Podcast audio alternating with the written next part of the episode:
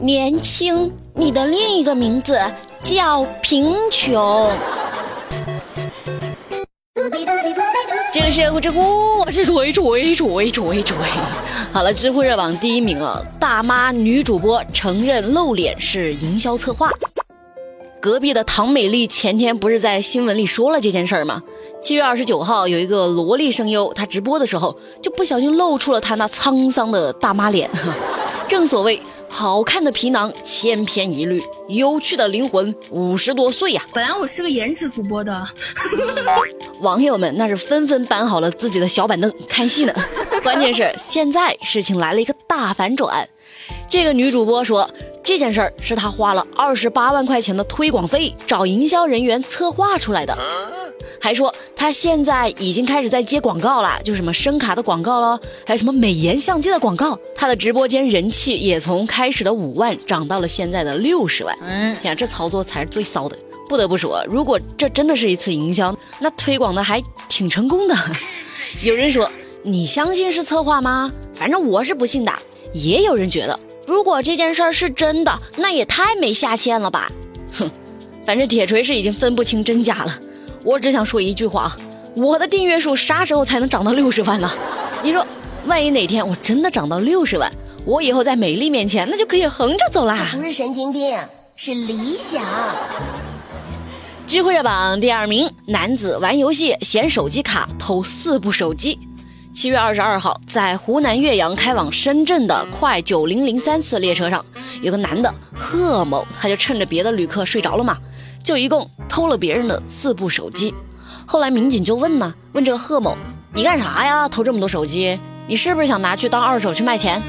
这贺某就开始喊冤呐，他说：“警察同志，不是啊，我只是上车后玩游戏一直输，我觉得我自己的手机网速卡，手感不好，而且屏幕又不舒服，我才去拿别人的手机的。”你个鬼，你这个糟老头子坏的。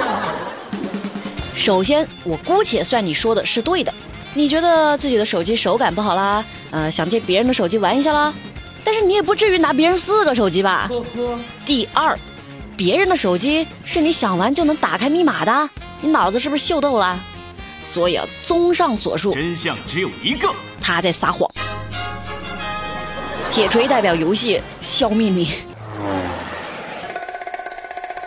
知乎热榜第三名，童模三伏天穿羽绒服在室外拍广告。在上海外滩有一些模特，他们就穿着那些反季节的衣服，也就是大棉袄啊、羽绒服啥的。你们想想啊，这大太阳天呐，穿羽绒服，我穿一件短袖我都热得慌。然后他们不是在太阳底下拍照吗？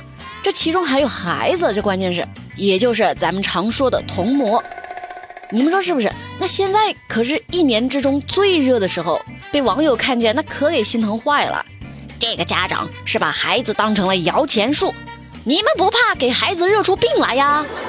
所以看到这样的评论啊，童模的家长就不开心了。他们说：“我小孩穿的是没有上市的新款衣服，而且这是我们家的私事吧？好像，嗯，确实啊，这是人家的私事儿，咱们也不知道孩子他自己的真实想法呀。万一孩子他乐在其中呢？是不是啊？不过这可能性比较低。”知乎热榜第四名，一家三口在高速上支个摊子吃烧烤。辽宁高速的交警啊，在巡逻的时候就发现了一辆车，它停在那个应急车道旁边。那这是出啥事儿了呀？就赶紧看看去。然后惊呆了，车主一家三口，他正在高速旁边生着火烤着串儿呢。这民警说：“你为什么要这么做？你知不知道这样很危险？”这家子就说了：“哎，警察同志，我们就是。”开着开着觉得有点饿，你想想，服务区有加油站，但是没法生火呀，所以我们就在这儿搞烧烤啦。哼，不得不说这一家子的智商还真是整整齐齐哈。最终该车主被罚了一百块钱，然后扣了六分。你说人家想烧烤，那都是找个绿色的草坪，风景优美，微风袭来，家人啦、朋友啦围坐在一起啃鸡腿，那聊天嬉笑，哎呦，人生乐事，对不对？你这。这么大太阳，又是在高速公路上，你怎么想出的要烧烤啊？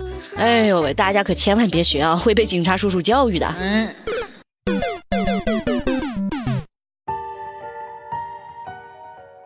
智慧榜第五名，房东偷窥三任女租客被刑拘。二零一九年初，四川一个女生在她租的房子里面洗澡，这洗着洗着，突然听到了一个声音：“网络已连接。”然后这个女孩就仔细的检查了，在她的那个天花板上发现了一个伪装成 LED 灯泡的摄像头。后来经过警方调查，摄像头是这个房子的房东，一个快六十岁的老男人王某安装的。房子呢，一共租给过三个女租客，算下来，这个王某录制了大概内存有十个 G 的视频和照片。后来，王某因为偷窥他人隐私被行政拘留八天，哼，才拘留八天，你这是在给他休年假呀？我有点想不明白，这咋判出来的？大概这也是为什么偷拍屡禁不止的原因之一啊！这违法犯罪的成本太低了。有人说，我怎么记得以前有一个写小说的被判了十年呢？还有一个新闻说的是，有人在家里面下那种带颜色的小电影，被拘留了十五天，罚款了三千块钱。所以，哎，我有时候真的是搞不懂哎，像话吗？这个知乎趣答是有趣的趣。提问：三个头，六只耳朵，一条尾巴，八条腿，却用四只脚走路，请问这是一个什么东西？哼。答案你们是绝对想不到的，我也猜了半天猜不出来啊！答案是两个人抬着一头猪。提问：开启女生内心大门的密码是什么？哼，我就告诉你吧，女生内心的大门是没有密码的，开门那都靠刷脸。